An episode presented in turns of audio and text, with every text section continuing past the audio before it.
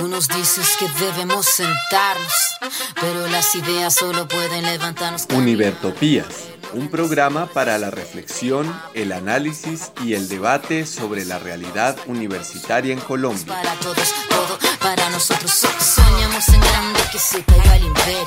Lo gritamos algo, no queda más remedio. Esto no es utopía, es alegre rebeldía. Escúchenos en la UD FM Estéreo los domingos a las 10:30 am y por las redes sociales. América Latina se suba con barro, con casco, con lápiz a patear el fiasco. Provocar un social terremoto en charco.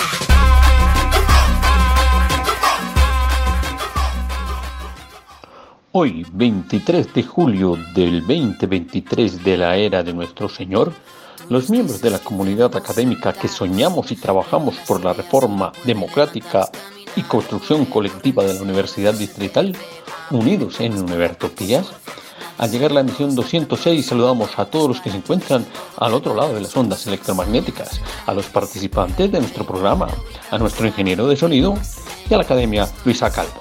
Desde aquí, un fraternal saludo, un fraternal abrazo a todos los que siguen en la construcción de un país digno, justo y equitativo para toda y para todo colombiano y colombiana.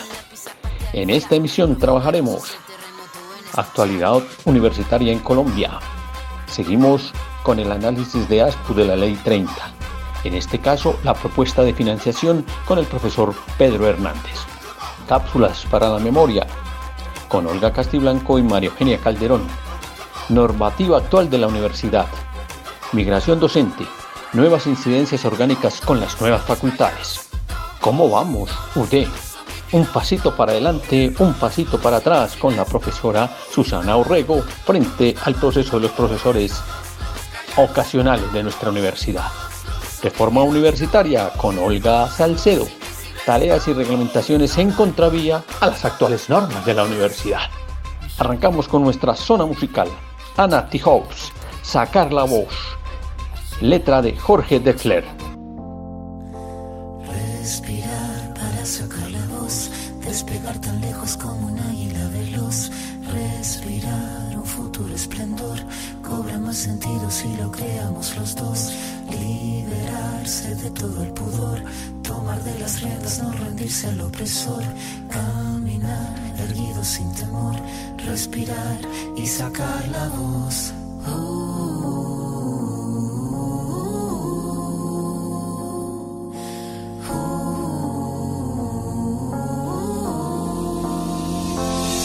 Tengo los bolsillos vacíos, los labios partidos, la piel con escama cada vez que miro hacia el vacío, las suelas gastadas, las manos atadas, la puerta de entrada siempre tuvo el cartel que dijo que estaba cerrada. Una espina clavada, una herida infectada, entramada, una rabia colmada en el todo y en la nada. El paso torpe al borde sin acorde cada vez que pierdo el norte. Tengo la pérdida del soporte, el tiempo que clava me traba, la daga me mata, filuda la flama sin calma, que de las manos se me escapa, pero tengo mi rincón florido, sacar la voz, no estoy sola, estoy conmigo. Liberarse de todo el pudor, tomar de las riendas, no rendirse al opresor,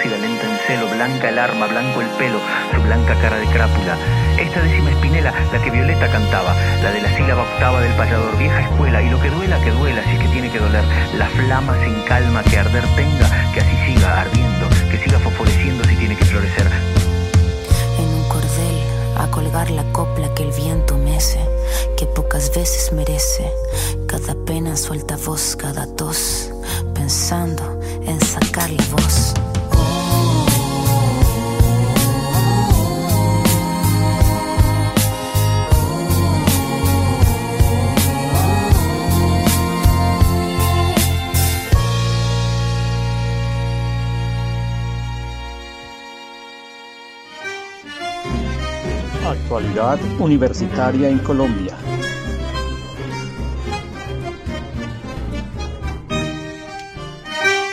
En actualidad universitaria en Colombia seguimos revisando la propuesta que ha hecho ASPU al gobierno nacional con motivo de la reforma a la ley 30. En este caso vamos a hacer la revisión de la parte presupuestal que se hace desde la Organización Sindical de los Profesores Universitarios. Escuchemos al profesor Pedro Hernández. Profe Pedro, tiene usted la palabra. Bueno, me toca entonces hablar de, del tema financiero. Eh, primero que todo tengo que hacer mención eh, a un tema general y es que nosotros hemos hecho un análisis de cuánto, cómo es la situación de los profesores en las universidades. Lo que nos indica, y todos lo conocemos, que hay un 70% de precarización. Eh, hemos hecho un costeo de cuánto sería eliminar esa precarización. También eso lo hemos confrontado con la distribución de la población estudiantil en cada una de las instituciones. Hemos eh, mirado cuánto nos vale eh, ese costo de la precarización. Y, entonces partiendo que tenemos eh, en equivalentes de tiempo completo 12.586 profesores de planta 8.756 en equivalentes de tiempo completo ocasionales y 15.290 eh, en equivalentes de tiempo como profesores de cátedra. Cuando estoy hablando de eso es por ejemplo en el caso de los ocasionales eh, estarían 10.000 pero en equivalente de tiempo completo dan esos 15.290 para que nos pongamos de acuerdo. El costo total que hemos calculado eh, sería de 2 billones en pesos del 2019, de 2 billones, o sea, millones de millones, 2 billones 845 mil millones. Pero si eh, eso sería el costo total de pasarlos toda planta. Pero si solo eh, pasamos a planta el 70% de ellos, pues las cifras en pesos del 2019 sería, estaría en 2 billones de pesos y lo hacemos a un costo de lo que nos da el profesor de planta en el 2012.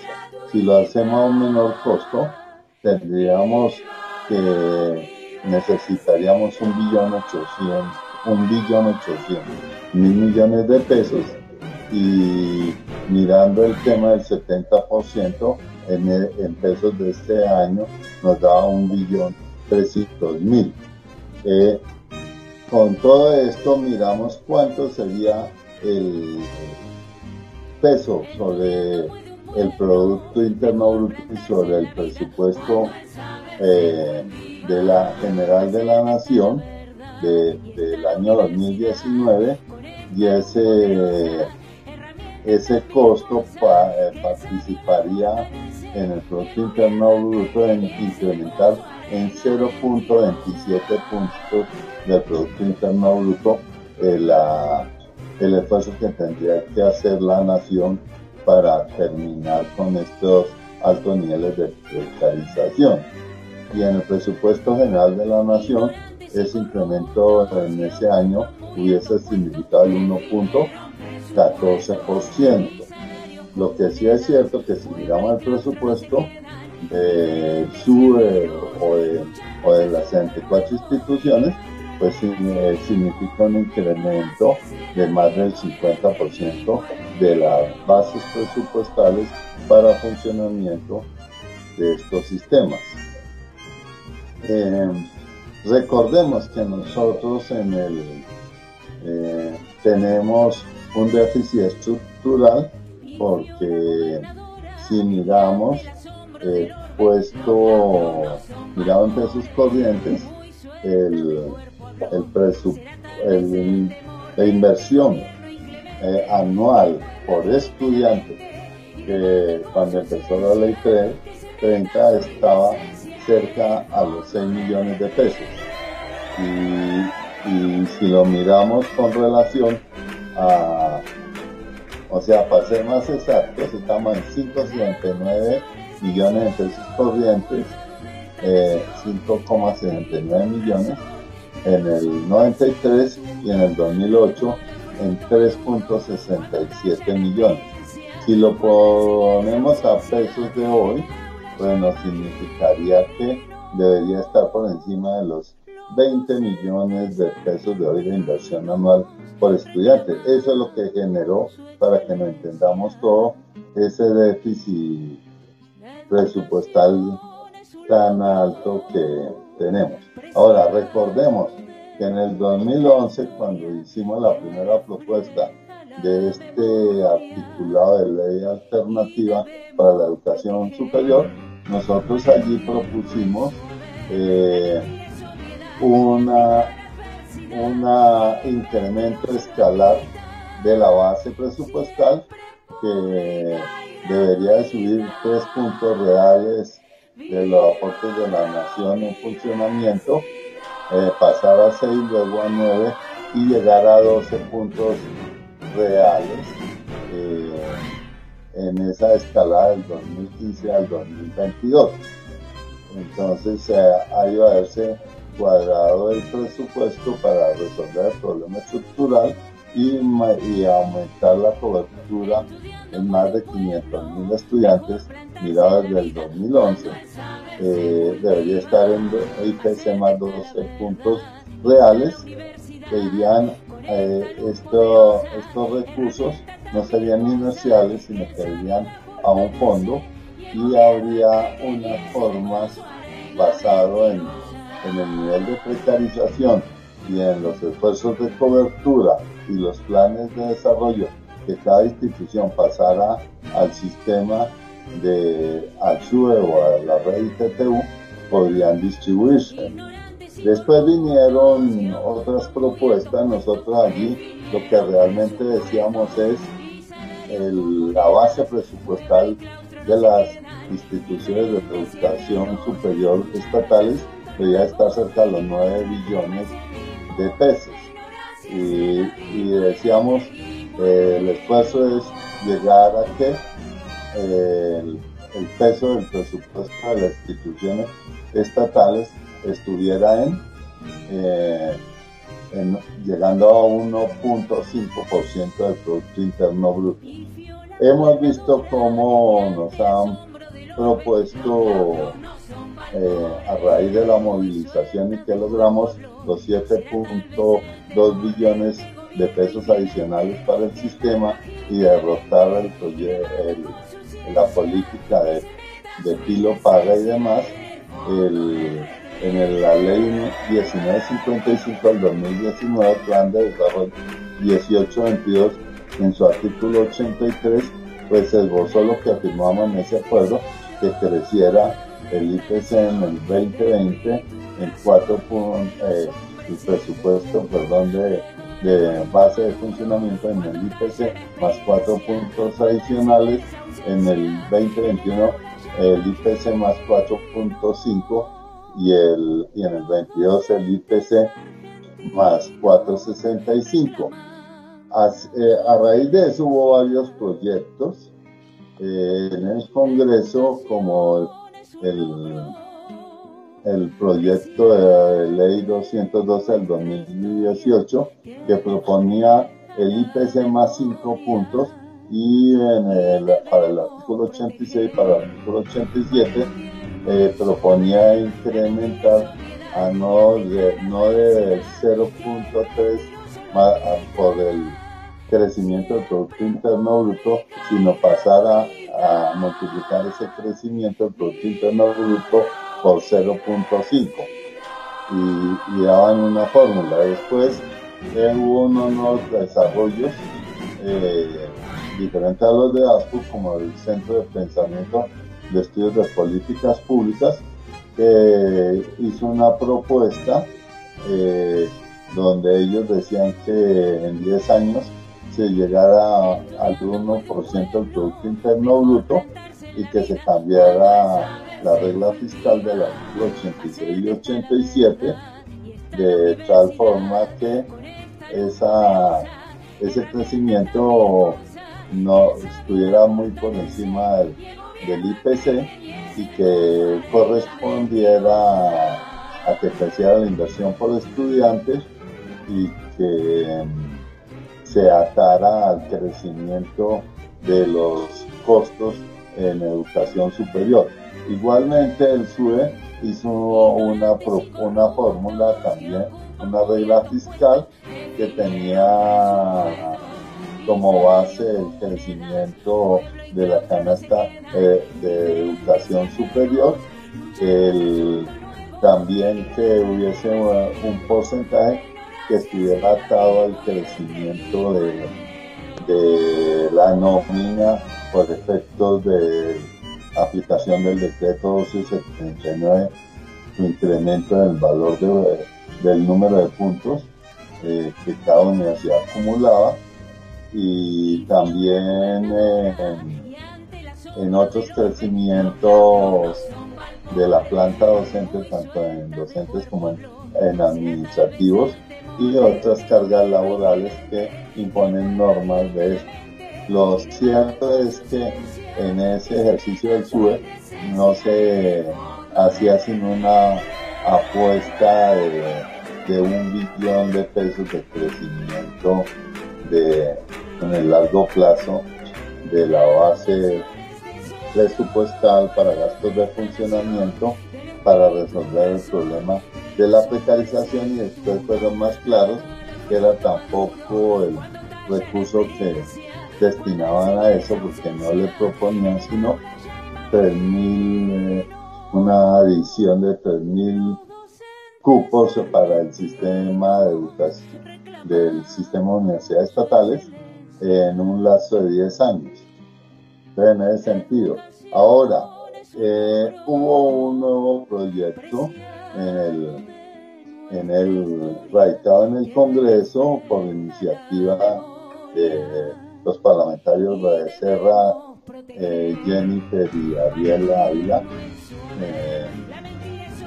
eh, que tenía también una fórmula para aumentar la base presupuestal de funcionamiento en los próximos años basado en el índice de, en el crecimiento del índice de costos de la canasta de educación superior más el incremento de cobertura y no, no fue muy fuerte en cómo resolver el problema de precarización. Este proyecto fue acumulado con otros proyectos sobre gobernanza y demás y, fue aprobado en primera vuelta donde simplemente el artículo 86 lo cambia a que va a crecer eh, no en el IPC, sino en el índice de costos. Eh, muy diferente al proyecto original que sí hizo algunos esfuerzos de que creciera en, en uno o dos años posteriores un 15% la base presupuestal adicional a la fórmula que mencioné. Por eso nosotros criticamos eso. Nosotros entonces estas cifras eh, que estamos haciendo cruzado contra los niveles de precarización y la inversión por estudiante muestra que la propuesta de ASCU que les mencioné sí funciona porque además permite no una distribución inercial y mantener una actividad, sino que usando como referentes, como indicadores para distribución de nuevos recursos. Estos niveles de precarización por institución de educación superior estatal y mirando la inversión por estudiante y comparándola con una redistribución de, estos esfuerzos que sería una política de choque que, nos den a la base presupuestal eh, en este en la vigencia 2023 y 2024 en dos escalonamientos, un crecimiento de, unos 4 a 5 billones de la base y se distribuya por estos indicadores, pues resolveríamos el problema estructural que tenemos desde el 93 en buena parte luego se podríamos redistribuir con eh, un buen mecanismo de equidad regional, institucional, eh, los presupuestos. Entonces yo dejaría por ahí. Muchas gracias, profesor Pedro. El debate se hizo con el ministerio. Algunas de las fórmulas planteadas por el profesor Pedro como presidente de ASPO Nacional fueron recogidas por el ministerio y se entiende entonces que siendo un problema estructural, el problema financiero, se trabajará como un problema estructural que involucra no solamente el plan de gobierno de esta presidencia, sino que continúa en el futuro con la propuesta adicional de lograr que en estos dos primeros años, en el 23 y en el 24, se logre 1.5 billones para mejorar las condiciones estructurales, sobre todo de precarización de los profesores universitarios. Hasta aquí nuestra actualidad universitaria en Colombia. Actualidad universitaria en Colombia.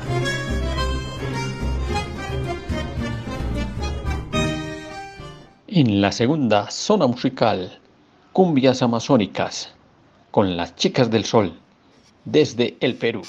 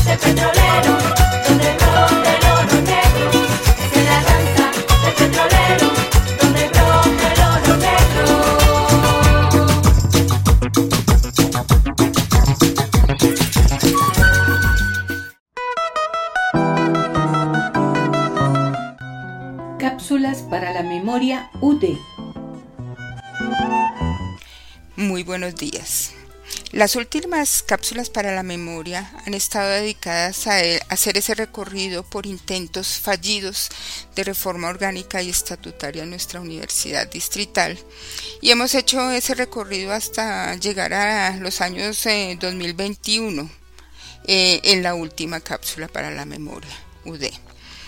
Eh, para continuar este recorrido por esos efectos de las eh, decisiones que, se toman en los órganos de gobierno de la universidad y su relación con los eh, con la reforma orgánica y estatutaria y con el funcionamiento de los espacios de participación de la universidad sería bueno que retomemos pues cuál es nuestro marco estatutario vigente eh, nuestra universidad distrital en la actualidad tiene vigente el Acuerdo 04 de 1996, que es nuestro estatuto académico, que fija pues la estructura en lo orgánico para el desarrollo académico de la universidad y fija pues las funciones básicas en esa organización académica.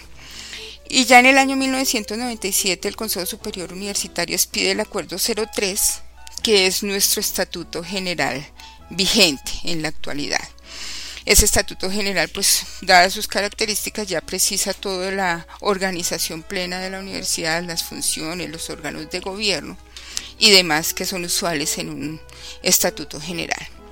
Bajo ese marco normativo, estos dos estatutos vigentes, pues funcionaron hasta, han funcionado cinco facultades hasta el año 2020 y de ahí en adelante se han creado dos facultades más en la universidad que tienen unas características un tanto diferentes a las anteriores facultades.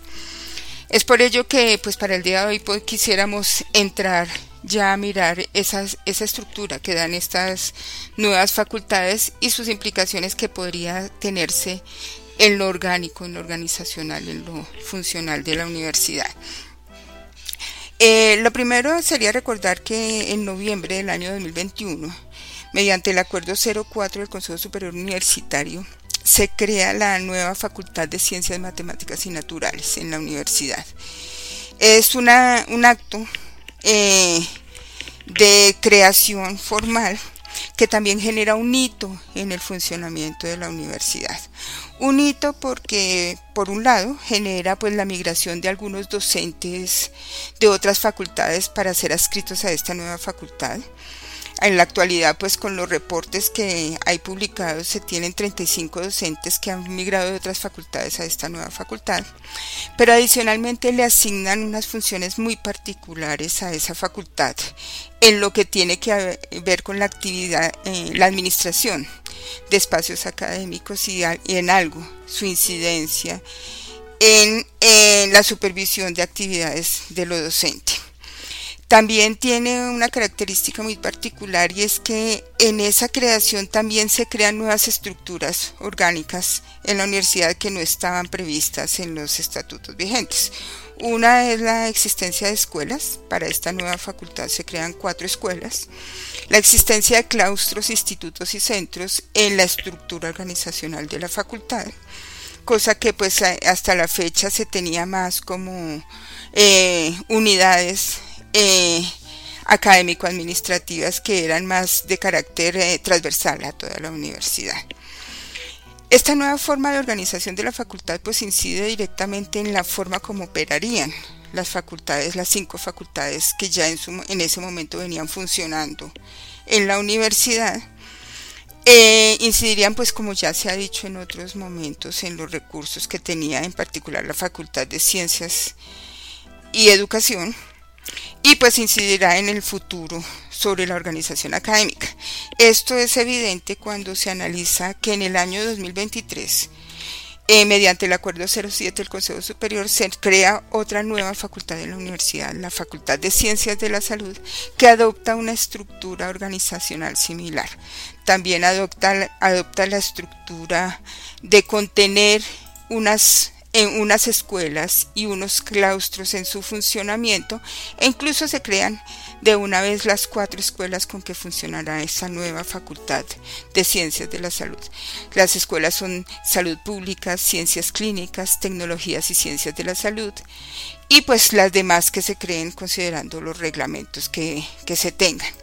Entonces sí se nos genera un hito desde el año 2021 que tiene incidencias orgánicas en el funcionamiento de la universidad. Pues sí, eso es lo que ha venido ocurriendo con la creación de estas nuevas facultades, que no es simplemente una creación de facultad dentro de la norma institucional, sino que es la instalación de una nueva norma. Y uno se pregunta realmente para qué la universidad tiene un estatuto general y un estatuto académico si el Consejo Superior puede aprobar cosas que están por fuera de esos estatutos. Entonces, ¿el Consejo Superior tiene que hacerle caso a la norma institucional, sí o no? Al, parecer, pues no, de hecho no lo han hecho, de hecho no se hace caso. Pues, yo diría que desde el sentido común eh, y, desde, desde, la justicia, digamos, eh, las, los estatutos y las normas se crean para cumplirlas. Pero pues al parecer de hecho la universidad ya entró, ya quebró esa, esa barrera, ese esquema, y en esta universidad se pueden crear cosas, unidades académicas, estructuras administrativas que están por fuera de la norma institucional. Tranquilamente se hace y luego lo que ocurre es que empiezan a ajustar todo para que case. Seguramente ahorita que viene la aprobación de un estatuto general que el Consejo Superior eh, ya tiene según eso listo, pero pues que ya no tiene nada que ver con lo que propuso la comunidad universitaria, sino que cogieron ese documento, le, lo tacharon como quien corrige la tarea de un niño chiquito, eh, hicieron su propia versión, que es lo que van a publicar ahorita, seguramente se espera, aunque realmente lo dudo, pero eh, esa ya viene es como con la intencionalidad de, de que case con lo que aprobaron por fuera la norma, ¿sí? porque inclusive en esa norma de, facultad y, de los acuerdos que están sacando ahorita de flexibilidad curricular, eh, cobertura y todas estas cosas, eh, expresan los directivos que em, están de avanzada en una propuesta de reforma. Eh, allí, por ejemplo, cuando proponen las escuelas, dice, según la reforma, pero nunca se ha aprobado una reforma en esta universidad, es decir, se aprobó en la cabeza de los integrantes del superior y desde esa aprobación mental eh, han empezado a ejecutarla. Es muy curioso.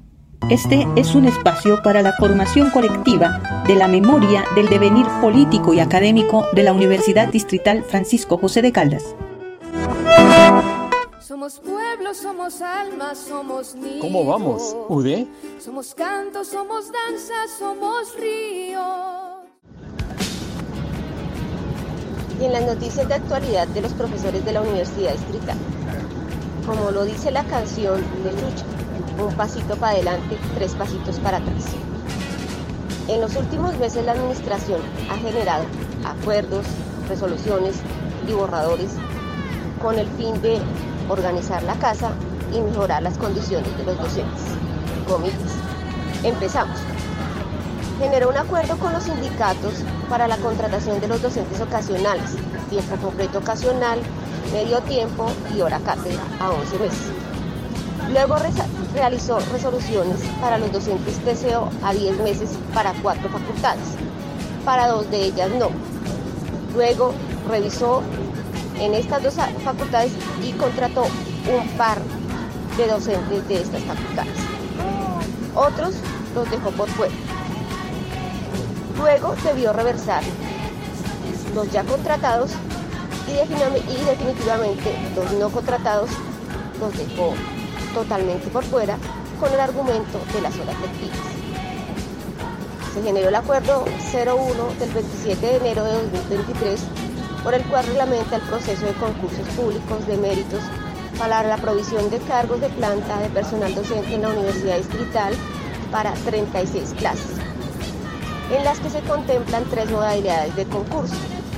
Una de ellas, los concursos especiales, en los que se prioriza la participación de los docentes ocasionales. También se dio hacia atrás en esta modalidad de concurso. En cuanto a los docentes de planta, con el Acuerdo 03 del 27 de enero del 2023, por el medio del cual se suspende temporalmente el otorgamiento de comisiones de estudios y años sabáticos con el argumento de que algunos docentes supuestamente no cumplieron con sus compromisos. Este acuerdo endurece tanto los compromisos y los hace tan altos que lo que se logra es desmotivar a los docentes a hacer uso de este derecho adquirido. La normativa es clara y nuevamente debió reversar. En este momento se está trabajando un borrador de acuerdo para generar un régimen disciplinario que cumpla que cubra docentes de planta como ocasionales, teniendo presente que los ocasionales no son sujetos disciplinables, iguales deberes, pero diferentes derechos. ¿Es esto constitucional? En cuanto al tema de darle techo al 1279 y la asignación de puntaje, también la administración de la universidad socializó una propuesta que luego guardó y que ahora volvió a retomar. Acuerdos, resoluciones, borradores, que finalmente no reconocen lo existente, que tampoco reconocen el proceso y la necesidad de la reforma. El ánimo es organizar la casa, mostrar gestión o simplemente maltratar a los docentes, ojo, a todos, ocasionales y de planta, o mantener simplemente los efectos de poder. Somos pueblo, somos alma, somos niños. ¿Cómo vamos, UD? Somos canto, somos danza, somos río. Y es el momento de nuestra zona musical con el homenaje a los docentes temporales, sobre todo los de nuestra universidad, desde la Universidad del Valle al docente temporal.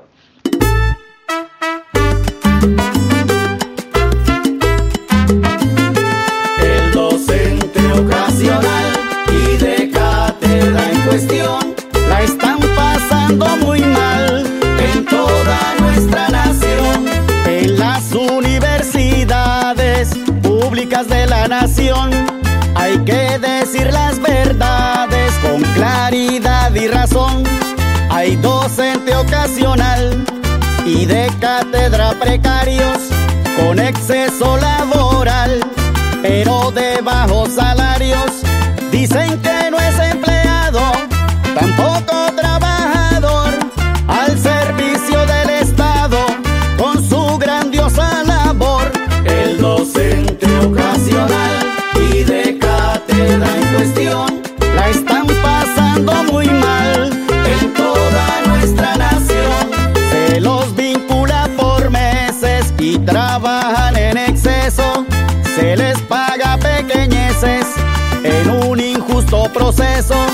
No van a tener pensión con tan poca sumatoria, mientras que a la educación están llenando de gloria.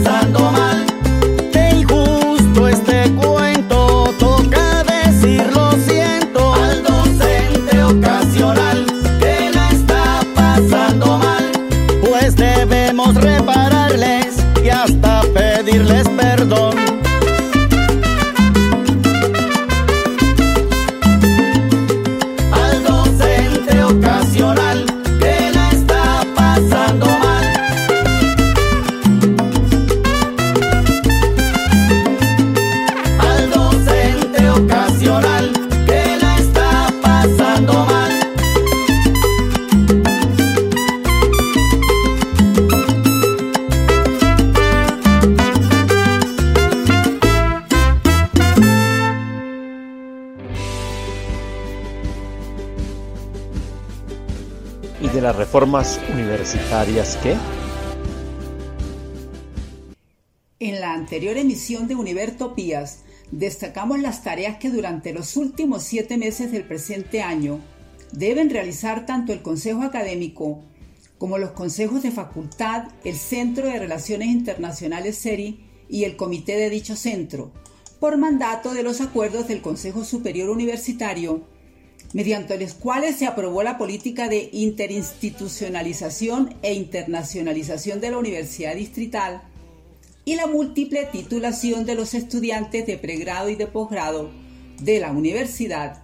Y también resaltamos las cinco tareas que el Consejo Académico ordena a las coordinaciones de proyecto curricular de pregrado de la Universidad Distrital para realizarlas simultáneamente a partir del tercer periodo académico de 2023 según el Acuerdo 02 de mayo 23 de 2023. Como si fuera poco el mencionado trabajo para el año en curso, en el día de hoy continuaremos reflexionando sobre otro conjunto de tareas que el Consejo Académico debe cumplir por mandato del Consejo Superior, según los acuerdos que crearon dos facultades nuevas y por mandato del mismo Consejo Académico, al aprobar mediante acuerdo la reforma curricular de los proyectos curriculares de pregrado de la Facultad de Ingeniería. Como ya lo hemos reiterado una y otra vez en este programa, tales reformas a pedacitos crearon tres modelos diferentes de universidad distrital cuyas estructuras académico-administrativas no existen en el Estatuto General ni en el Estatuto Académico vigentes de la institución. Veamos cuáles son las nuevas tareas. Esta tarea del Consejo Académico data del año 2021, según el Acuerdo 04 del Consejo Superior Universitario, por el cual se crea la Facultad de Ciencias Matemáticas y Naturales de la Universidad Distrital, que, que en su artículo octavo determina, abre comillas, los actuales proyectos curriculares de la Facultad de Ciencias Matemáticas y Naturales se organizarán como programas académicos, con currículos básicos, cursos o espacios académicos y asignaturas de fundamentación, de profundización y de énfasis, cursos y otras asignaturas necesarias y suficientes para adoptar la doble titulación, programas, asignaturas y cursos de libre elección y complementarios, etc. Y en el parágrafo de dicho artículo prescribe que los cursos preuniversitarios y de nivelación serán aprobados por el Consejo Académico según recomendación del Consejo Curricular y ratificación del Consejo de Facultad para ser programados y desarrollados por las unidades académicas correspondientes. Asimismo, el artículo 14 señala que el Consejo Superior y el Consejo Académico son las instancias institucionales garantes del proceso de implementación de la Facultad de Ciencias Matemáticas y Naturales. Esta otra tarea del Consejo Académico data del año 2022 según el Acuerdo 011 del 29 de noviembre, expedido por el mismo Consejo Académico, por el cual se reforman los proyectos curriculares de pregrado de la Facultad de Ingeniería, que en su artículo décimo establece, abre comillas, corresponde al Consejo Académico generar la reglamentación del presente acuerdo en lo relacionado con su implementación, a propuesta presentada por la Vicerrectoría Académica, cierra comillas. Y esta otra tarea del Consejo Académico es el año 2023, según el Acuerdo 007 del 20 de abril, por el cual se crea la Facultad de Ciencias de la Salud de la Universidad Distrital, que en su artículo 16 estipula, abre comillas, el Consejo Académico expedirá la reglamentación académica y curricular requeridas por la Facultad de Ciencias de la Salud y los convenios de docencia raya servicio, cierra comillas. Dicho lo anterior, nuestra primera observación es, a la fecha ya existen en la Universidad Distrital los cursos preuniversitarios y de nivelación aprobados por el Consejo Académico que solo existirán en la Facultad Nueva de Ciencias Matemáticas y Naturales? Segunda observación. A la fecha, el Consejo Académico ya reglamentó lo relacionado con la implementación de la reforma curricular de los proyectos curriculares de pregrado de la Facultad de Ingeniería a propuesta presentada por la Vicerrectoría Académica. Tercera observación. A la fecha, el Consejo Académico ya expidió la reglamentación académica y curricular requeridas por la Facultad Nueva de Ciencias de la Salud y los convenios de docencia-servicio. Cuarta observación. Todo parece indicar que en la Universidad Distrital han querido hacer en los últimos tiempos un ejercicio de flexibilidad curricular con estructuras sin flexibilidad académica y sin flexibilidad administrativa, lo cual ha producido como resultado estructuras cada vez más desarticuladas, dispersas, verticales, más tradicionales, jerarquizadas y burocratizadas, a pesar de utilizar la implementación de la política de créditos académicos como una de las estrategias para la flexibilidad y sobre todo por no aplicar lo que pregona el proyecto universitario institucional en la página 43, abre comillas.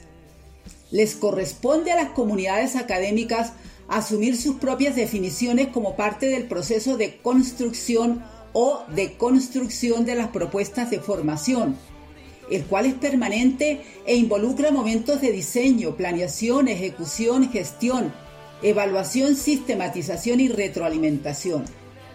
Es un proceso de reflexión académica y de construcción colectiva, no exento de las relaciones de poder características del campo universitario, cierra comillas. Quinta observación.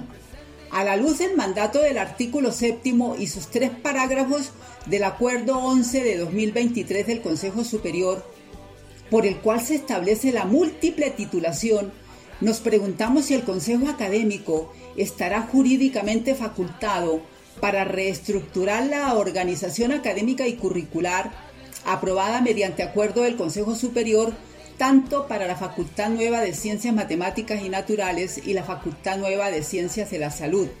Es decir, el Consejo Académico está facultado para modificar acuerdos expedidos por el Consejo Superior Universitario, aunque dichos acuerdos no se ajusten al Estatuto General ni al Estatuto Académico vigentes de la Universidad Distrital? Sexta observación. A la luz del mandato del artículo séptimo y sus tres parágrafos del Acuerdo 11 de 2023 del Consejo Superior, por el cual se establece la múltiple titulación, la reestructuración curricular de los programas académicos de la Universidad Distrital, que debe hacer el Consejo Académico, respetará todos y cada uno de los cuatro modelos de universidad si se tiene en cuenta que la implementación de la múltiple titulación se realizará en un periodo de dos años, contados a partir del inicio del primer periodo académico del próximo año 2024? Séptima observación. Las situaciones reflexionadas en Univertopías sobre los cuatro modelos de universidad distrital según la normatividad sobre la organización académica y curricular expedida mediante acuerdo por los órganos de dirección y gobierno desde el año 2021, muestra, por un lado, el notable deterioro institucional de la Universidad Distrital, evidenciado en la reforma a pedacitos que se ha venido imponiendo sin el concepto previo de la Asamblea Universitaria y por fuera del Estatuto General y del Estatuto Académico vigentes de la Universidad Distrital, los cuales deben acatarse y aplicarse estrictamente sin distingo de, ninguna clase de intereses individuales o grupales internos o externos de la Universidad Distrital. De otro lado, el notable deterioro institucional de la Universidad Distrital también se evidencia en el poco reconocimiento y respeto a la comunidad universitaria, pues en los últimos 15 años el Consejo Superior ha echado a la basura el trabajo responsable, serio, riguroso y comprometido que la comunidad universitaria democráticamente ha realizado con el aval del mismo Consejo Superior mediante actos administrativos en diferentes momentos históricos de la universidad, para diseñar y construir colectivamente propuestas de estatuto general, los cuales en los tiempos indicados fueron radicados en dicho órgano colegiado, sin que a la fecha ninguno de ellos haya tenido éxito en ese máximo órgano de dirección y gobierno de la Universidad Distrital. ¿Alguien podría explicar por qué en la Universidad Distrital ha ocurrido ese fenómeno institucional tan estrafalario y costoso para la sociedad en pleno siglo XXI?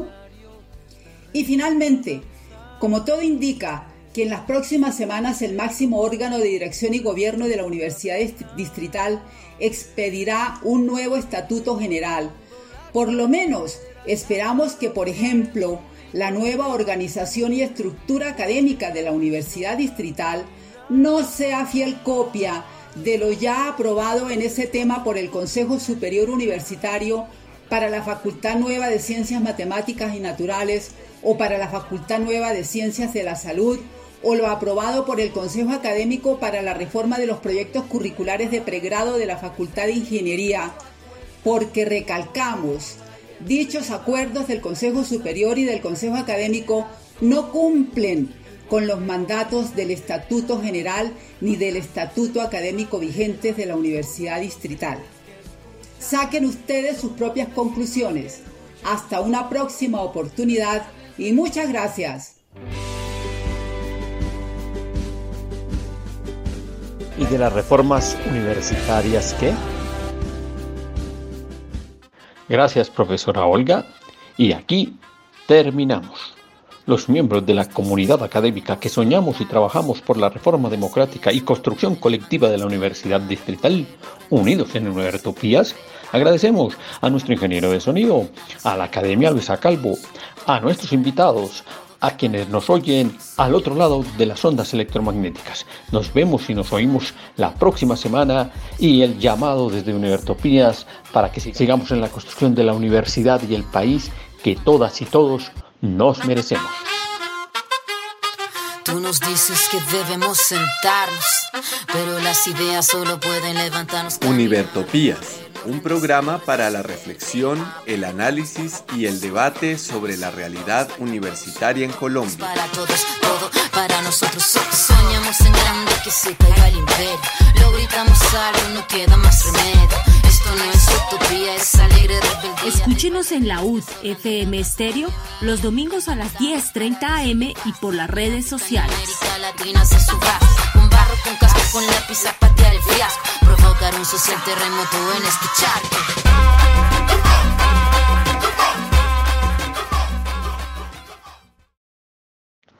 Bueno, y al cierre de nuestro programa de radio seguimos con la emisión para redes con nuestro suplemento. Aquí desarrollaremos Univertopías y el proceso de paz en Colombia con dos temas. Continuamos la lectura del documento Hallazgos y recomendaciones, título 3, violaciones de derechos humanos e infracciones al derecho internacional humanitario, subtítulo 318, la libertad de resistir, circular y poseer, el desplazamiento forzado, el conflicto y el despojo. Y en esta misma medida desarrollaremos una entrevista en la que se define que el fascismo resurge. Una entrevista desarrollada por el equipo para leer en libertad de México. En otras noticias de la universidad desarrollaremos tres titulitos muy rápidamente que quedan pendientes para su desarrollo formal en nuestra próxima emisión. La respuesta que las directivas dan ante las denuncias del déficit presupuestal y de infraestructura en la Universidad Distrital Francisco José de Caldas. El documento de reforma a la Ley 30 socializado por el Ministerio de Educación Nacional y el grado 12 como parte de ese proceso de reforma. Vamos a nuestra primera zona musical en este suplemento con Molotov, Hit Me, acompañados de Anita quería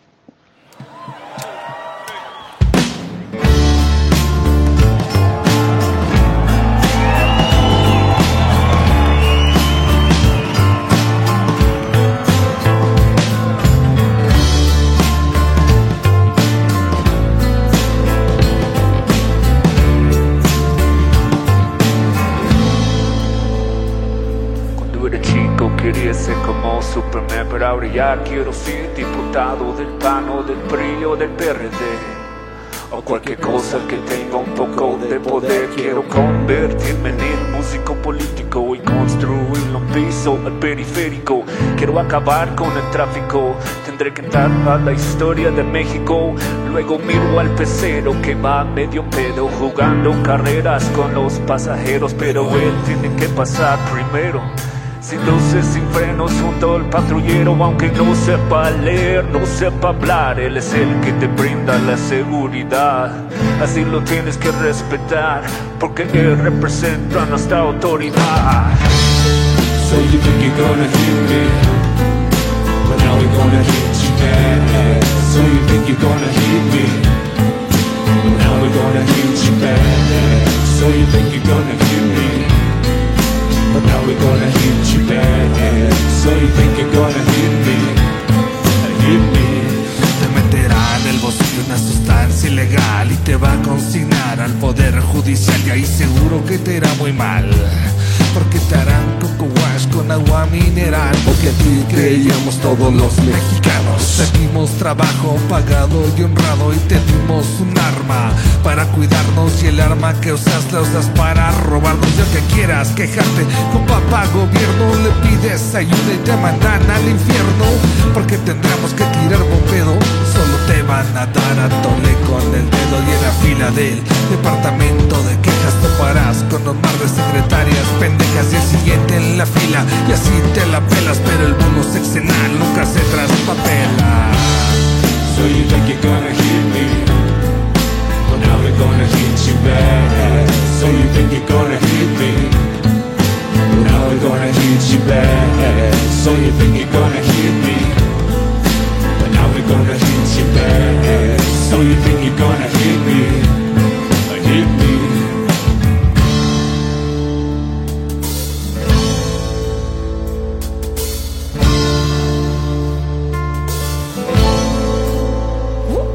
Ok, México y Latinoamérica unida, la misma historia, la misma herida, los mismos conflictos, las mismas tiranías, las mismas dictaduras cargadas de mentira. ¿Y tú?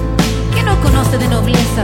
Porque tú sabes que en el fondo este pueblo piensa, nos une la lucha, nos une la fuerza. Un pueblo organizado es un pueblo con conciencia.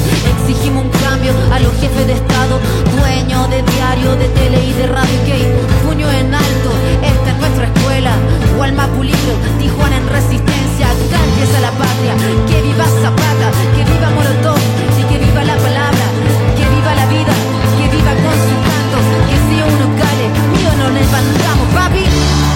So you think you're gonna me But now we're gonna hit you back. So you think you're gonna me? But now we're gonna you So you think you're gonna me. But now we're gonna you So you think you're gonna me me Pías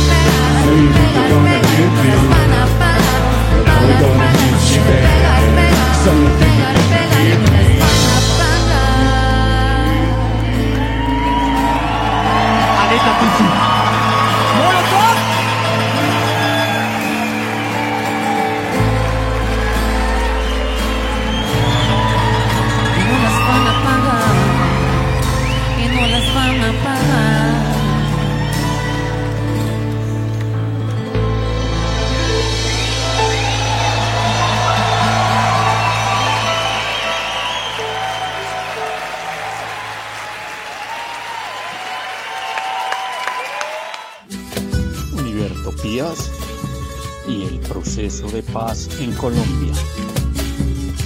En Univertopías y el proceso de paz en Colombia, la acostumbrada lectura del documento Hallazgos y Recomendaciones, en este caso el título 3, Violaciones de Derechos Humanos e Infracciones al Derecho Internacional Humanitario, subtítulo 318, La libertad de residir, circular y poseer, el desplazamiento forzado, el confinamiento y el despojo.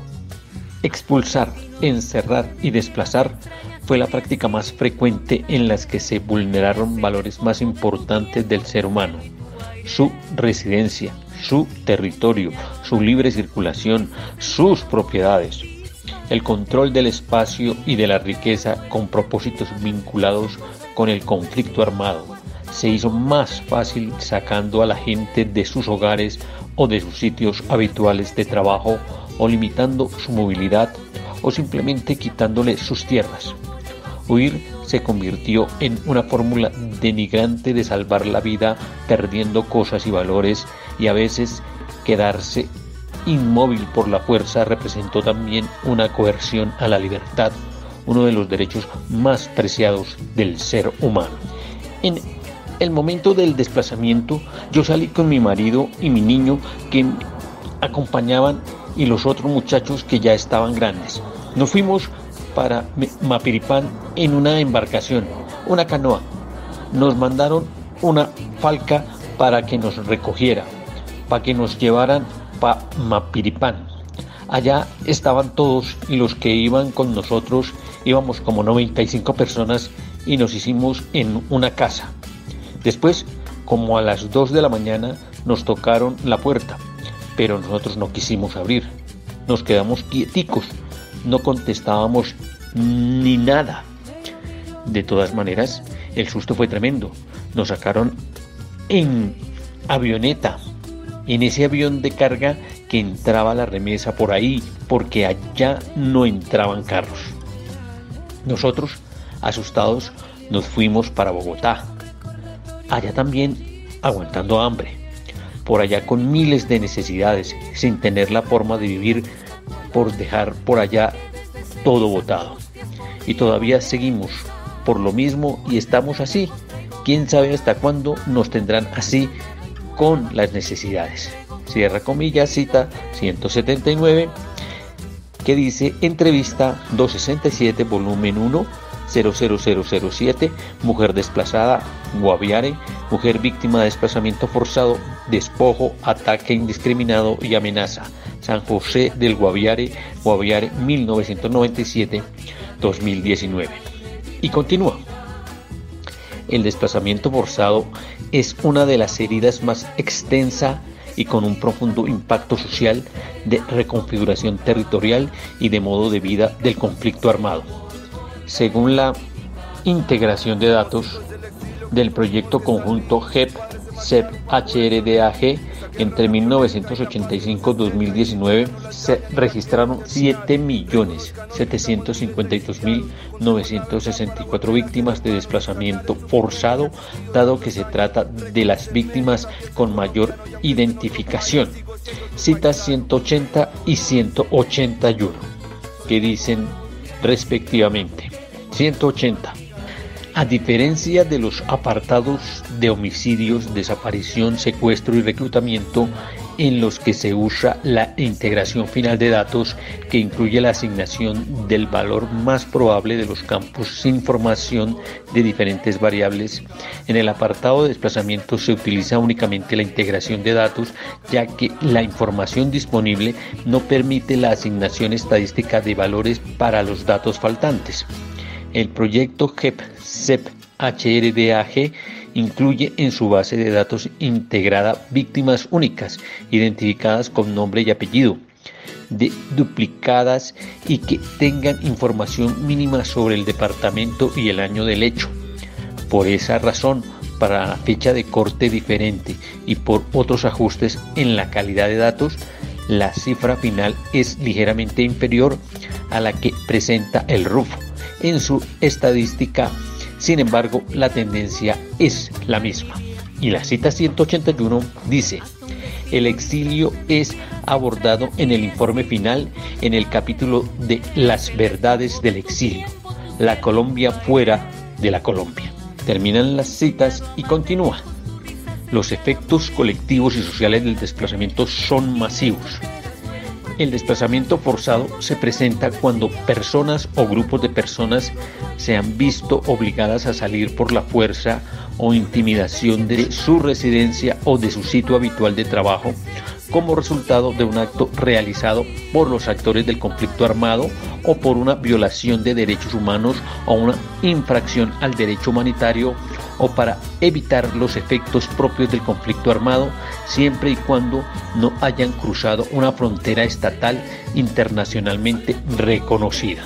El desplazamiento forzado provoca el rompimiento del modo de vida de las víctimas, quienes deben volver a empezar y reconstruir su vida muchas veces en barrios marginales de ciudades o en zonas de conflicto armado en condiciones de desprotección.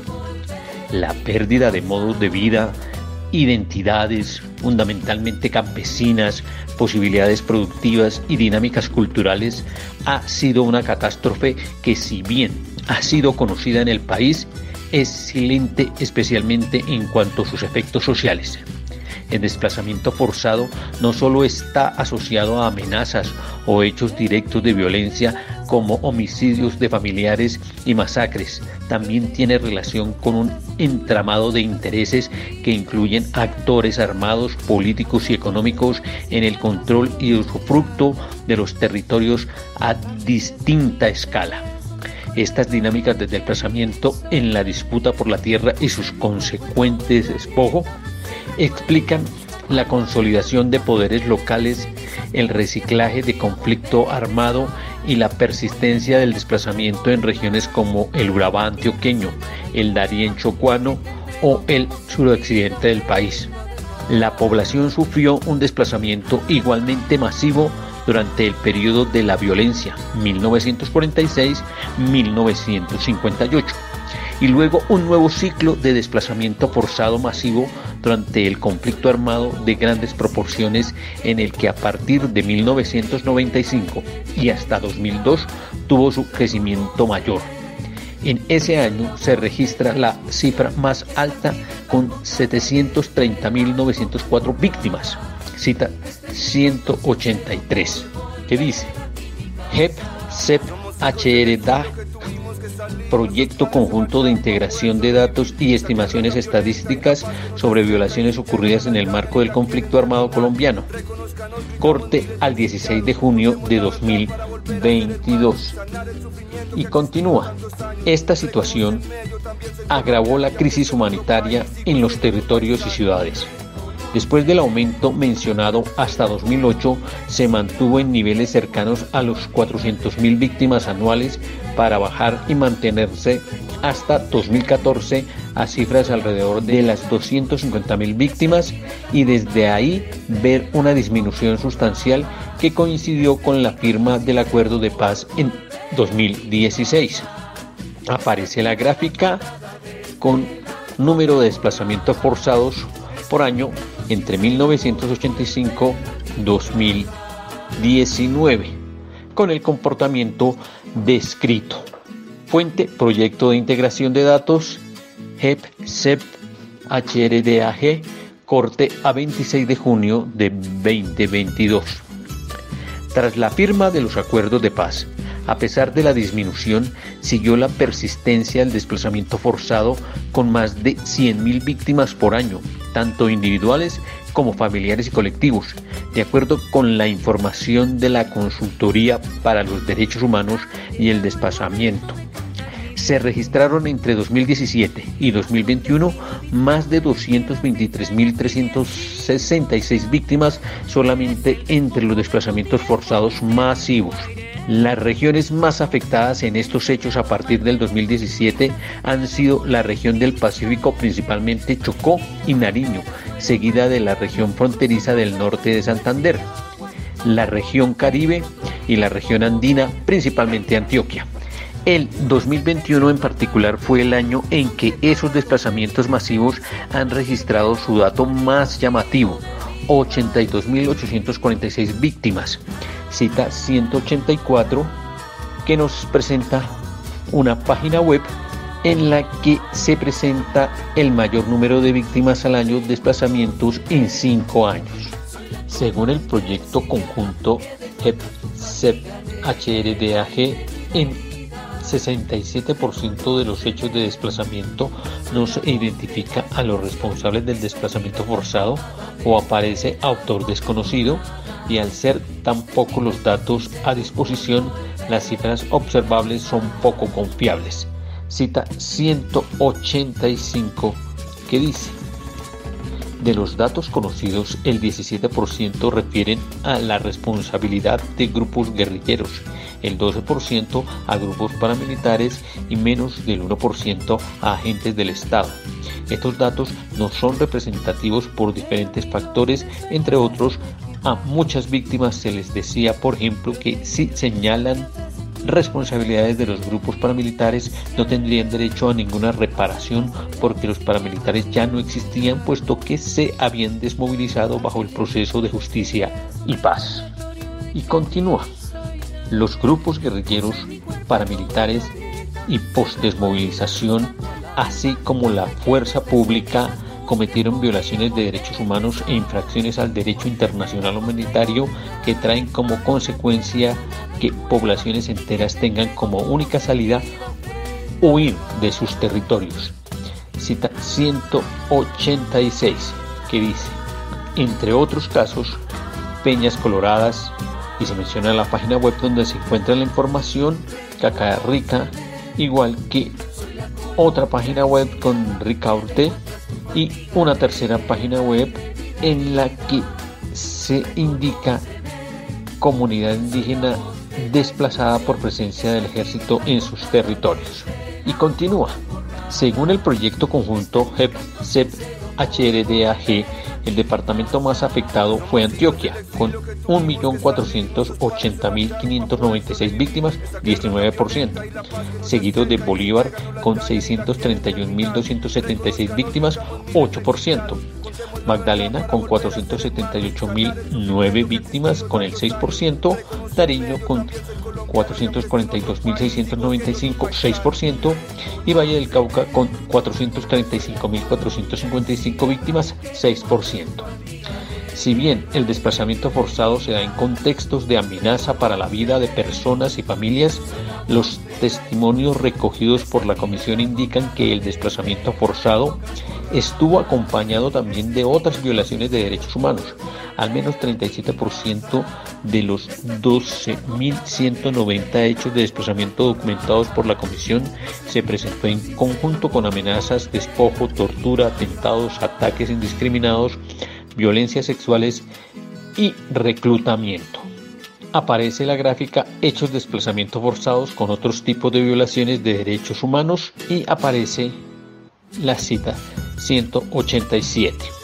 Efectivamente aparece el gráfico en donde aparecen los números de eventos con múltiples tipos de violencias y se precisan cuáles son esos tipos de violencia, desplazamiento forzado, amenaza, desalojo, tortura, atentado, ataques indiscriminados, violencia sexual, reclutamiento.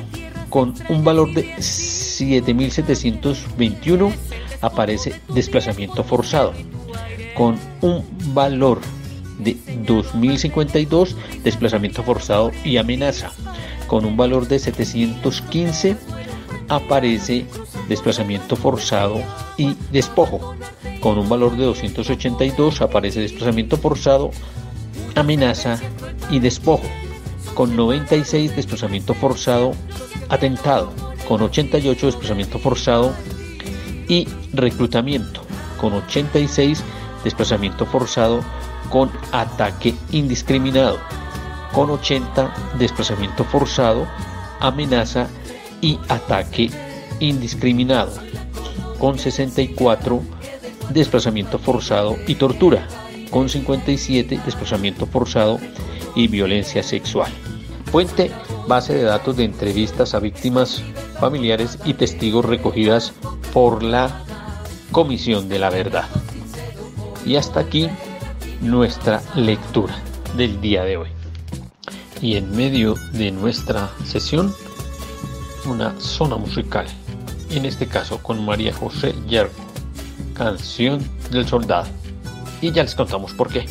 Dicen que la patria es un fusil y una bandera. Mi patria son mis hermanos que están labrando la tierra. Mi patria son mis hermanos que están labrando la tierra, mientras aquí nos enseñan cómo se mata la guerra. Hay que yo no tiro que no, hay que yo no tiro que no, hay que yo no tiro contra mis hermanos, hay que yo tirar que sí, hay que yo tirar que sí, contra los que ahogan al pueblo en sus manos. Nos preparan a la lucha en contra de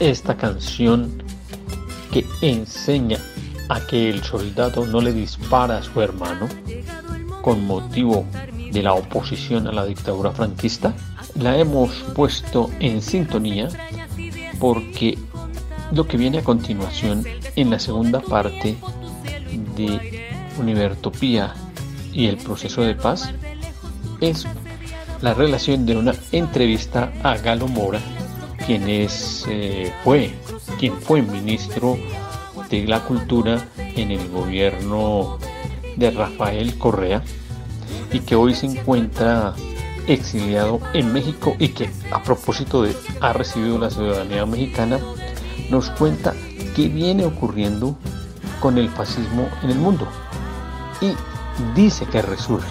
Vamos a oír algunos de los fragmentos de la entrevista que le hizo para leer en libertad.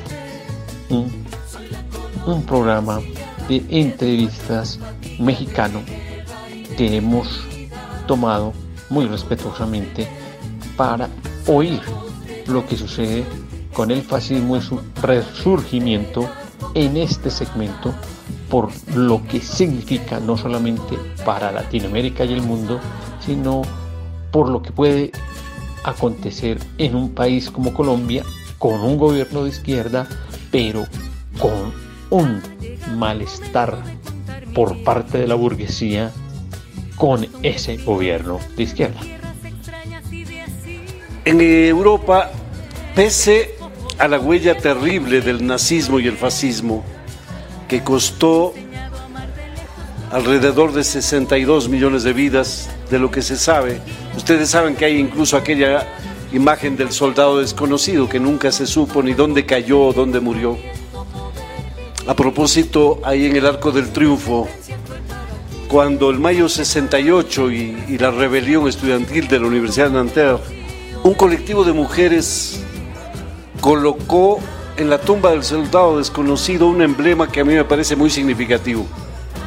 Ahí decían ellas, hay solo alguien más desconocido que el soldado desconocido, la esposa de aquel soldado, la viuda, porque nunca fue tomada en cuenta y las mujeres por un relato patriarcal profundamente machista tampoco fueron tomadas en cuenta. Afortunadamente hoy la historia se va revirtiendo. Pero decía yo que con todo lo que significó el nazismo y el fascismo en Europa, parecería que los seres humanos tropezamos una y otra vez con la misma piedra. Al punto que el 70% de Europa hoy esté dominado por gobiernos de derecha, más que fascistas. En algunos casos podría pensarse en aquello, porque también hay una diferenciación profunda entre gobierno represivo, dictadura y fascismo. El fascismo es otra instancia de mucha mayor elaboración, es un movimiento, es un sentimiento, como decía José Carlos Mariátegui, gran pensador peruano, en su obra o su ensayo Biología del Fascismo. Entonces, hay algo que también, y a propósito de México, me parece muy interesante. Yo tenía hace unos días una conversación en la biblioteca que él me permitió acceder del Fisgón, yo no sé si lo ubican, el gran caricaturista de, la jornada, Rafael Barajas. Y conversando sobre este tema me dice, te tengo aquí algo que me, te puede interesar. Y me entregó un libro que se llama Pan, la raíz nazi del pan. ¿Y qué es lo que pasa? Que eso se ha mantenido oculto como vergonzante, ¿no? Como no, no, no cabe, si es que estábamos en un trabajo supuestamente democrático, no cabe mencionar el hecho de que en realidad eran grandes apologistas del nazismo, con Gómez Morín a la cabeza, el fundador, ¿no? Fundador intelectual, digamos. ¿Qué viene sucediendo en el mundo? Tenemos en Hungría a Orbán Víctor, por ejemplo, que de la misma manera que Bolsonaro lo hizo en Brasil, que Trump y DeSantis ubican a DeSantis, este gobernador de, de Florida, que pretende ser presidente de los Estados Unidos, y que él niega incluso los relatos de que haya existido segregación racial en Estados Unidos. Es decir, que Malcolm X, Martin Luther King se murieron de qué? De influenza. No los mataron dice que no hubo tal segregación, que no hay machismo, que no hay sexismo, que no hay supremacismo blanco. Es decir, una negación de la historia que llega incluso en algunos sectores de esa derecha fascista norteamericana a desmentir a Darwin en su relato científico sobre la evolución humana. Entonces, ya no es que regresamos 80 años, no, regresamos miles de años bajo esa lectura, porque además al movimiento de minorías sexuales o al movimiento feminista se lo tiene como si fuese el mismo esquema de 1660 cuando en Salem se quemaba a las brujas, lo que motivó el famoso libro de Arthur Miller, Las brujas de Salem, que fue escrito precisamente en otro momento, donde esas raíces tan arraigadas se, se manifestaron en el macartismo norteamericano. Eso fue durante casi 35 años, manejado por un senador llamado Joseph McCarthy, que afectó directamente al cine. Habrán visto ustedes ahora que hay una huelga de actores y actrices, de camarógrafos, escenógrafos, directores, guionistas en Estados Unidos, básicamente en Hollywood por el tema eh, laboral, porque no se reconoce el trabajo de mucha de esa gente, mientras las grandes compañías ganan miles de millones de dólares. Algo así sucedió, pero con otra estigmatización que no era la laboral solamente, sino la de la búsqueda de culpables de que existan síntomas bolcheviques en la industria de la cinematografía norteamericana. Y así se persiguió a muchísima gente. Muchísima gente muy brillante, como el caso de Charles Chaplin.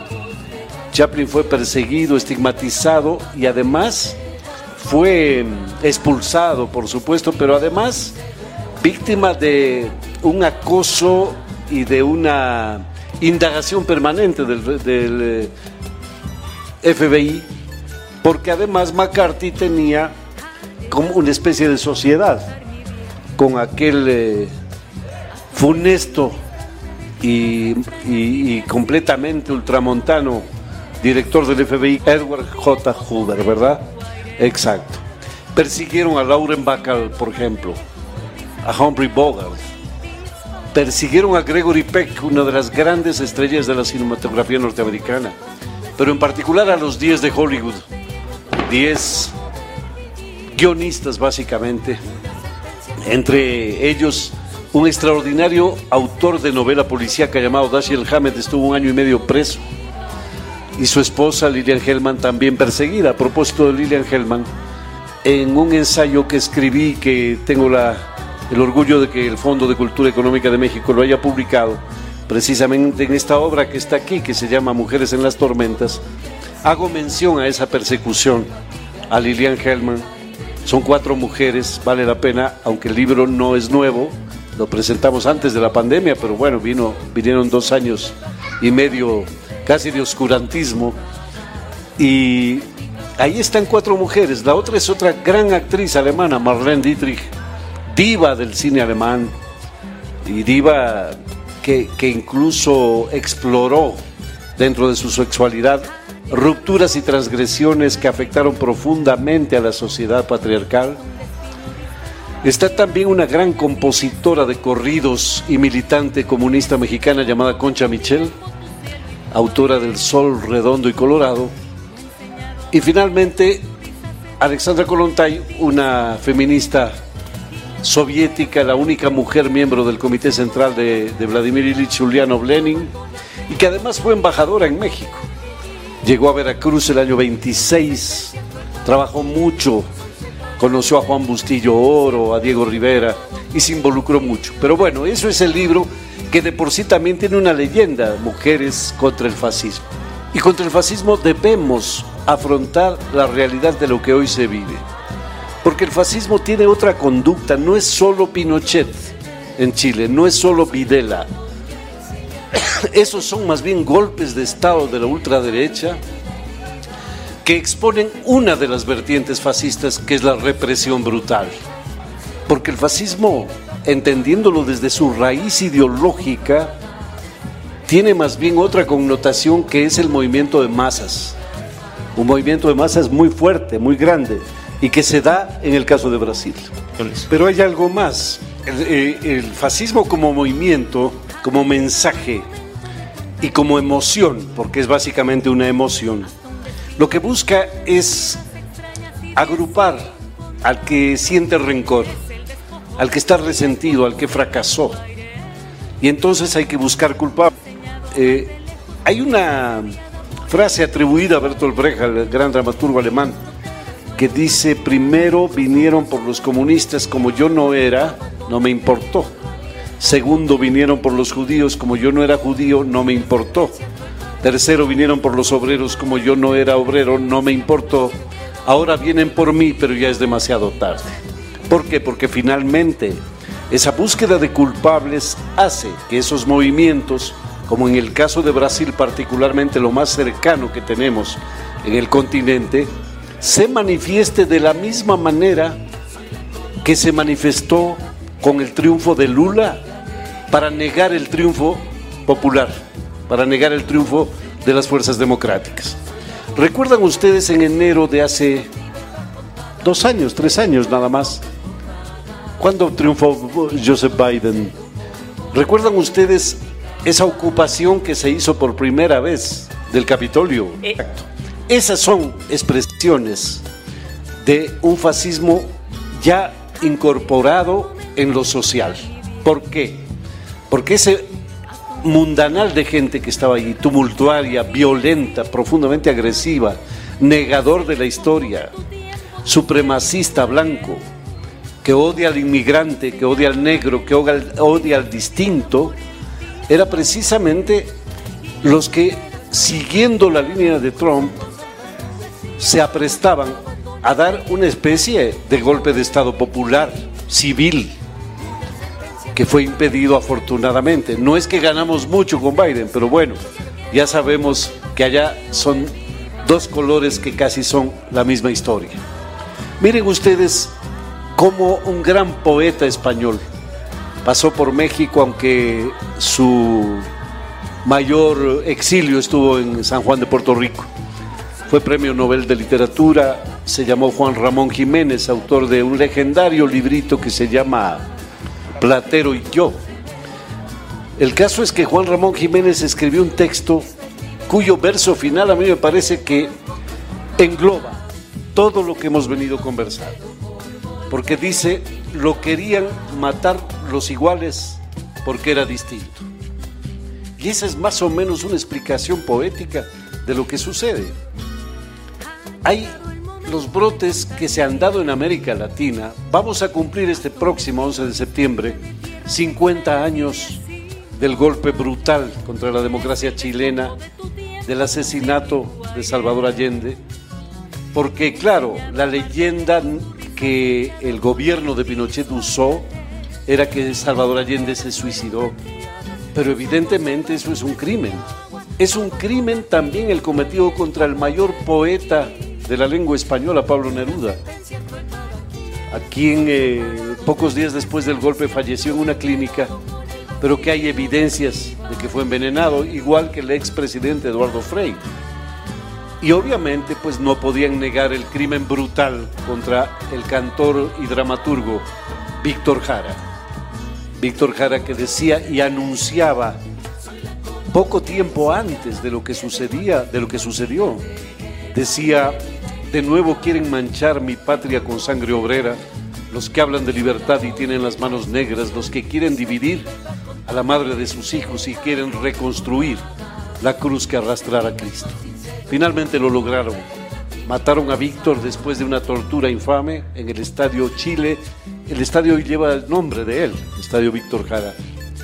En Argentina, 30.000 desaparecidos y miles de muertos. Pero esa es una de las expresiones, la peor, la más violenta, la que hizo gala también el gobierno de Francisco Franco en España, que no tenía un nivel corporativo económico en su gobierno, por ejemplo, una de las bases del fascismo, y que tampoco dejó crecer lo suficiente a la falange para hacer un movimiento político organizado, es decir, no cumplía esas facetas que el fascismo tiene como previstas pero sí la brutal represión contra el pueblo español. Miren, se siguen descubriendo fosas de hace 80 años, porque no solo son los tres años de la guerra, 36-39, justamente el 18 de julio te cumplen un aniversario más del levantamiento de Franco contra la República Española. Se dice que hubo un millón de muertos en la guerra civil, pero entre 1939 y 1945, es decir, cuando ya las fuerzas socialistas, anarquistas, comunistas, de izquierda y democráticas habían sido derrotadas, sin embargo, existe evidencia de que hubo más de 250 mil crímenes políticos. El más célebre quizá de todos ellos, el cometido en el, eh, barranco de Biznar en Granada, en la persona de ese inmenso intelectual Federico García Lorca. ¿Por qué cabe hablar de esto? ¿Por qué cabe hablar de esto? Porque hay un peligro latente en todos nuestros países. En todos los países, miren lo que sucedió en Bolivia. En un año, después de que derrocaron a Evo Morales y que gracias al gobierno mexicano se pudo salvar su vida, trayéndolo especialmente en ese vuelo especial también, la burla, la ofensa, el ultraje, la violencia contra quienes acompañaron a Evo Morales en ese proceso, ministros, diputados, alcaldes. Igualito que en el fascismo, le cortaron el pelo, la raparon a una de las legendarias dirigentes del movimiento al socialismo. Para exteriorizar, para demostrar, para dar un ejemplo perverso de cómo actúan. Claro, ahora eh, el principal incitador y la que hizo de presidente, fungió de presidente Áñez y el señor Camacho están presos. Pero ¿quién paga todo, todo lo que ocurrió y los muertos en la calle? Esto viene ocurriendo en el Perú de manera flagrante, brutal. Por lo tanto, no es que es un esquema del pasado, no es que el nazismo desapareció. En Francia, yo fui embajador durante tres años ante la UNESCO en París y me asombré al observar que en los antiguos barrios periféricos, banlieue, le llaman ellos, para no nombrar París, porque para los parisinos solo el centro es París, lo de afuera ya no. Lo, llaman banlieue, pues allí se concentra. Donde antes estaban los votos del Partido Socialista y Partido Comunista, todos ahora son votos del Frente Nacional que fundara Jean-Marie Le Pen, de la ultraderecha francesa. En Italia, Italia se puede enorgullecer de tener al mayor pensador marxista de Occidente llamado Antonio Gramsci.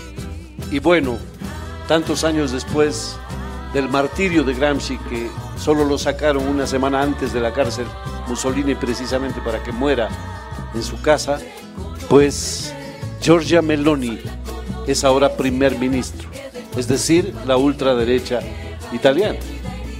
Y así vemos en países incluso que se jactaban de una posición del mayor avance socialdemócrata, como era Escandinavia, pues hasta allí han llegado y ya están ocupando todos esos lugares. Por eso es que hay que tener la previsión de que no pase en México, que no pase en otros países de América Latina. Bueno, Charles de Gaulle, eh, desde su exilio en Londres, cuando convocó a luchar contra el gobierno de Vichy, que había claudicado ante el nazismo y que se había sumado incluso con sus propias fuerzas a ocupar su propio territorio francés. Charles de Gaulle, al finalizar, cuando invocaba que toda la resistencia francesa debe unirse, dijo una frase que, que a mí me, me sacude mucho porque dice, dijo, hay que recordar, compatriotas franceses, que no todos los ladrones son fascistas, pero todos los fascistas son ladrones.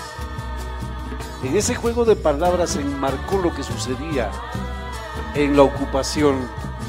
Solo en obras de arte se calculan millones de millones de euros actuales, los que no regresaron a sus dueños. Pero eso sería lo anecdótico. Quizá lo más importante es aquel que se cree güero con G y es güero con H, intimida, agrede, insulta, ultraja y ofende a todo aquel que tenga un color supuestamente distinto. Y causa gracia, ¿no? En el Mundial del 98, en el Mundial del Fútbol, hacían todos un corridillo hasta Champs-Élysées, hasta el Arco del Triunfo para celebrar a los inmigrantes, porque los que le dieron el triunfo a la cabeza fue un inmigrante argelino llamado Zinedine Zidane. En la última edición que quedaron vicecampeones con el máximo anotador del torneo, Kylian Mbappé, pasó lo mismo e incluso hay una cosa tan curiosa. Había una foto de la selección y esto se convirtió en meme ya, una foto de la selección de Egipto, todos blancos. Y una foto de la selección de Francia, todos negros. ¿Y qué es lo que pasa? Yo vivía en el C100, que es un barrio, digamos, de no el mayor barrio de París, pero un barrio que nos otorgaban a los diplomáticos. Pues sucede que yo no veía nunca ciudadanos inmigrantes, hijos de inmigrantes, teniendo tantas colonias. Argelia, Senegal, Chad, por mencionar algunas, y nunca los veía en ese barrio. Ni como empleadas, ni como empleados, ni como porteros, ni como choferes. Y entonces eh, alguien me dijo, no vaya allá, señor embajador. Yo me fui a esos barrios donde están ellos concentrados. Finalmente pude hablar con uno de ellos en una librería, porque me interesaba un gran escritor marroquí, Shukri de apellido. Y pude hablar con él y le digo, ¿por qué allá en el C100, no, o en otros siete u ocho distritos, no hay nadie? Dice porque en las escuelas, miren esto, en las escuelas se nos enseña que ese no es territorio que podemos ir. Es decir, reproducir exactamente lo que pasaba en Estados Unidos. ¿Recuerdan ustedes el, suceso de Rosa Parks? Ella era una negra, negra norteamericana. Porque, porque a veces la antropología pinta las cosas al decir afroamericana, afromexicano, afro-latinoamericano. No, era negra. Y no quiso ceder el puesto en un camión a alguien que se lo exigía y que era blanco. La estigmatización venía tanto que incluso decía colored, es decir, los, los bares, los barrios, las escuelas donde no podían entrar. Eso sucede en París también, en el París de las luces, ¿no? En el París maravilloso, que indudablemente es una ciudad maravillosa, pero que es cuna del racismo también brutal. Afortunadamente nosotros, en América Latina, tenemos una sociedad mestiza, que sin embargo un pequeño porcentaje de la población reniega de ello.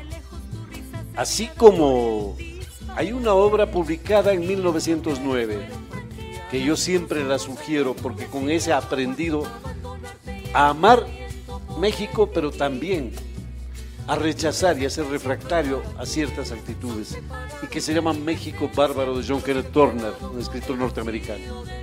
Y ahí se pinta en 70 páginas el horror de la masacre contra los pueblos yaqui. ¿Saben quién era el principal autor de esa masacre?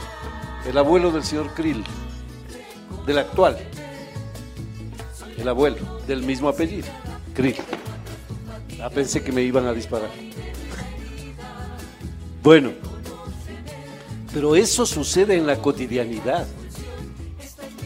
No podemos hacernos los que no es con nosotros. Es decir, México es un crisol, evidentemente, porque aquí están pueblos mazaguas, otomíes, yaquis mismos. Pero hay evidencias de que toda esa cúpula, en realidad, lo que habría querido es, nacer, qué sé yo, en Suecia. Pero claro, tener todas las propiedades que tienen acá. Entonces, a mí me gusta ir haciendo así este desvarío porque, porque vamos topando muchas cosas al mismo tiempo. Y con esta clase sobre el fascismo, damos por terminado Univertopías y el proceso de paz en Colombia. Univertopías y el proceso de paz en Colombia. Y es hora de nuestra siguiente zona musical con Inti y Limaní. El pueblo unido jamás será vencido.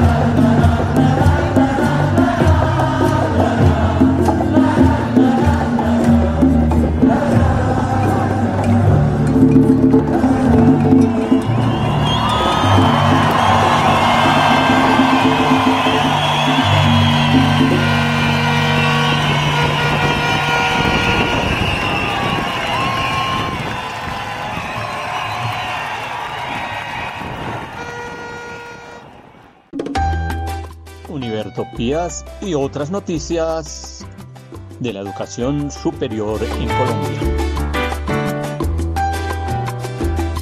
En otras noticias de la universidad vamos a hacer mención solamente de tres titulares que se han desarrollado a lo largo de esta semana.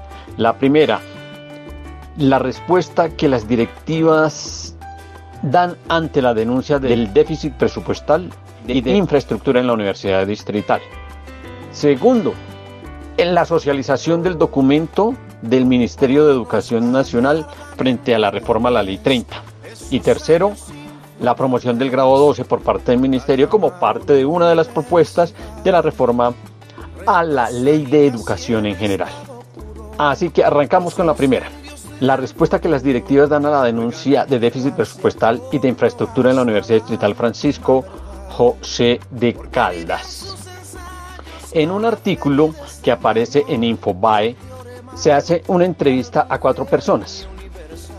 La primera de ellas es la egresada y representante del presidente de la República, la doctora Ana María Nates, quien, es quien manifiesta en el Infobae que hay una, un déficit para el año 2023 de 116 mil millones de pesos y de infraestructura por el orden de los 77 mil 853 metros cuadrados.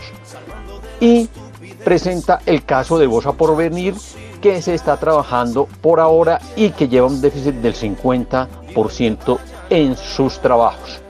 Se reconoce que hay un trabajo que se viene desarrollando en la sede de la calle 40, que se entregó la sede de la Facultad Tecnológica, claro, sin las adecuaciones pertinentes.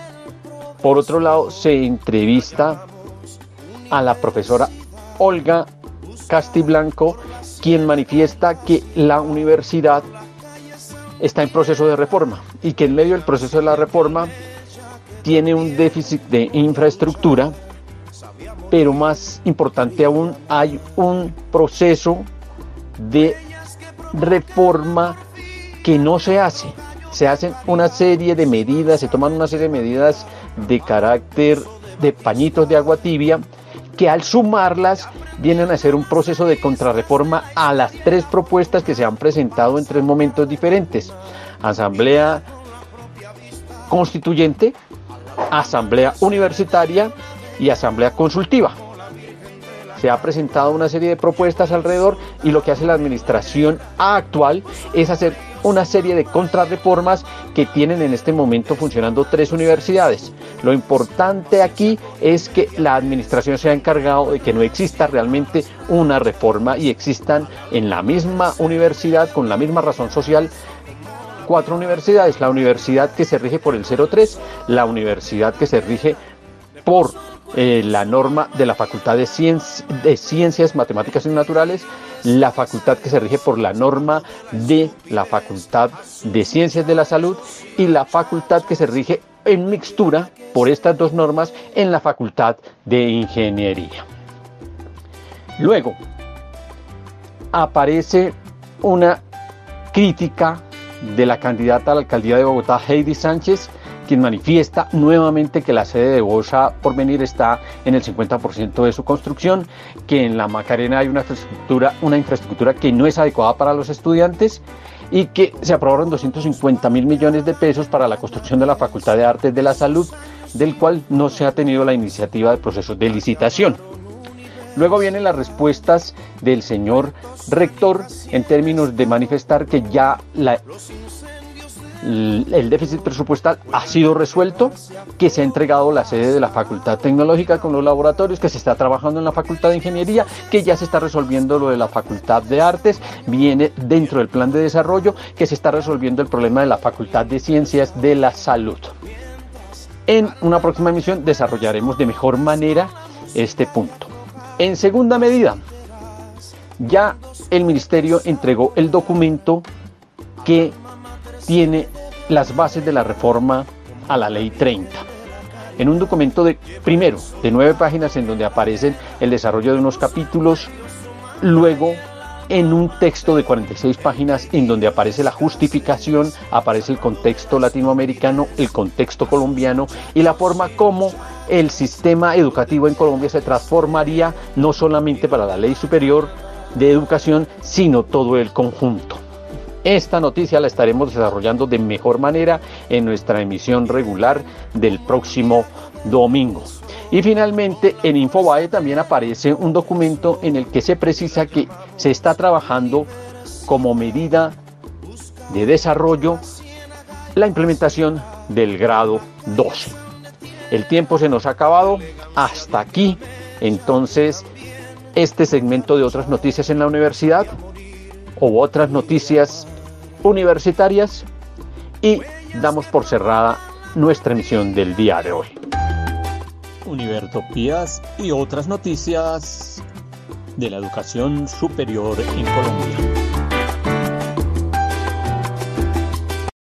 Los miembros de la comunidad académica que soñamos y trabajamos por la reforma democrática y construcción colectiva de la Universidad Distrital, unidos en Univertopías, agradecemos a nuestro ingeniero de sonido, a la Academia Luisa Calvo, a nuestros invitados, a quienes nos oyen al otro lado de las ondas electromagnéticas. Nos vemos y nos oímos la próxima semana y el llamado desde Univertopías para que sigamos, sigamos en la construcción de la universidad y el país que todas y todos nos merecemos. Tú nos dices que debemos sentarnos, pero las ideas solo pueden levantarnos. Univertopías, un programa para la reflexión, el análisis y el debate sobre la realidad universitaria en Colombia. Para todos, todo para nosotros. Soñamos en grande que se caiga el imperio. Lo gritamos algo, no queda más remedio. Esto no es utopía, es alegre rebeldía. Escúchenos en la UD FM Estéreo los domingos a las 10:30 am y por las redes sociales. América Latina se suba con barro, con casco, con lápiz a patear el fiasco. Provocar un social terremoto en este charco.